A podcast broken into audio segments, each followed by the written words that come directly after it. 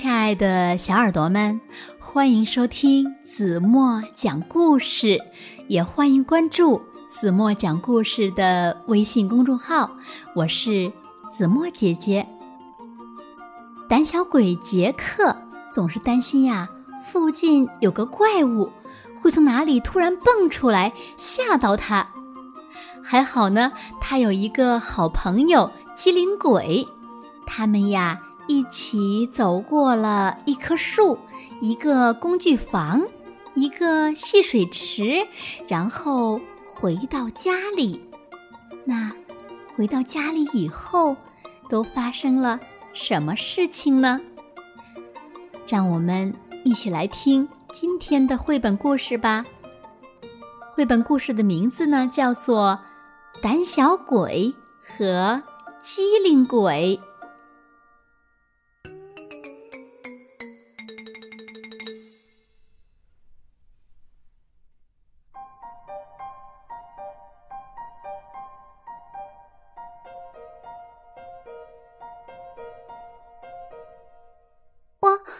我有点害怕，嗯，附近好像有个怪物，太可怕了。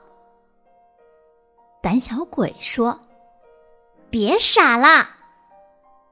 机灵鬼不以为然：“嗯，那棵树后面好像有怪物。”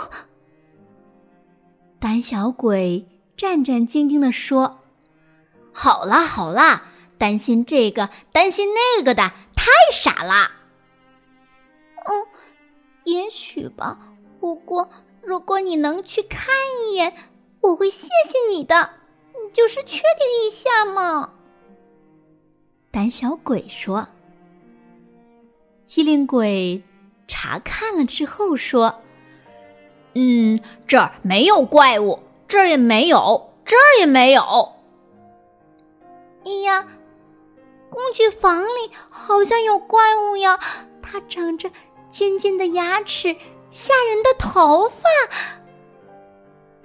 胆小鬼说：“嗯，真不知道你哪来的这些想法。”胆小鬼害怕的说：“嗯，不管怎样，你要是能去看一眼，确定真的没有，我会感谢你的。”嗯，这儿没有怪物。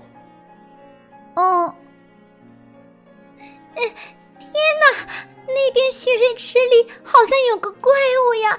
它会冷不丁的蹦出来，阴森森的朝我笑，冲着我瞪眼珠子呢。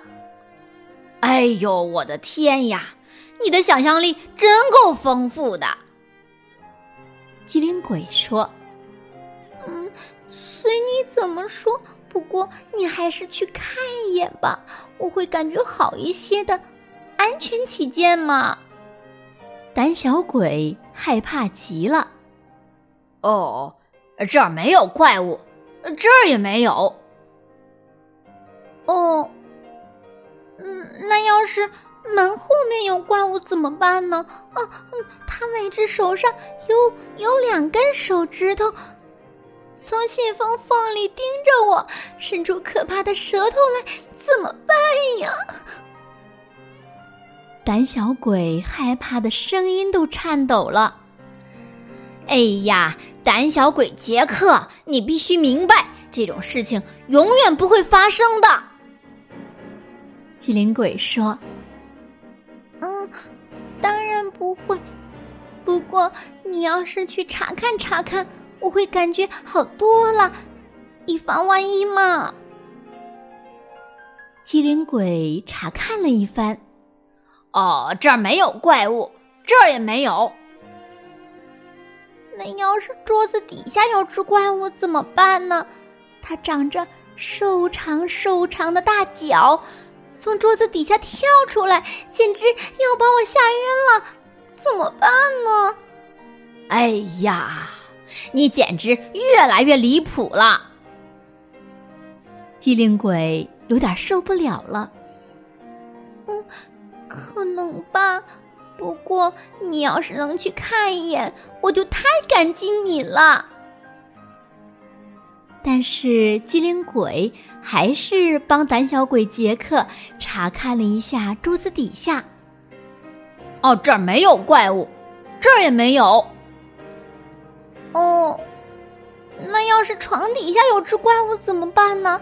他穿着吓人的短裤，戴着一顶礼帽，专等着我快要睡着的时候跳出来，牙齿磨得嘎吱嘎吱的响，让人心惊胆战。吓得我夺窗而出，哦，一阵风似的逃命了，怎么办呢？胆小鬼杰克害怕的都不敢看床底下了。胆小鬼杰克，你简直太异想天开了！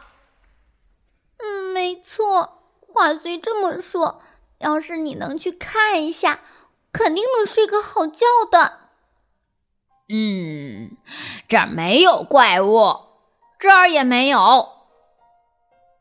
机灵鬼帮胆小鬼杰克看了看床底下。哦，谢天谢地，我们睡觉去吧。胆小鬼杰克，嗯，我睡不着了。机灵鬼小声地说。嗯怎么啦？胆小鬼杰克轻声的问：“哦，我好像听见床下面有袜子的声音。哦，我最害怕袜子的声音了，我最害怕袜子了。”机灵鬼害怕的说：“嘘，袜子说话了。”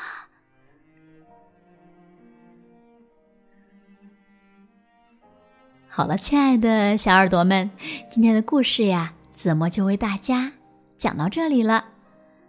那今天留给大家的问题是：你们在一个人睡觉的时候，会不会害怕呢？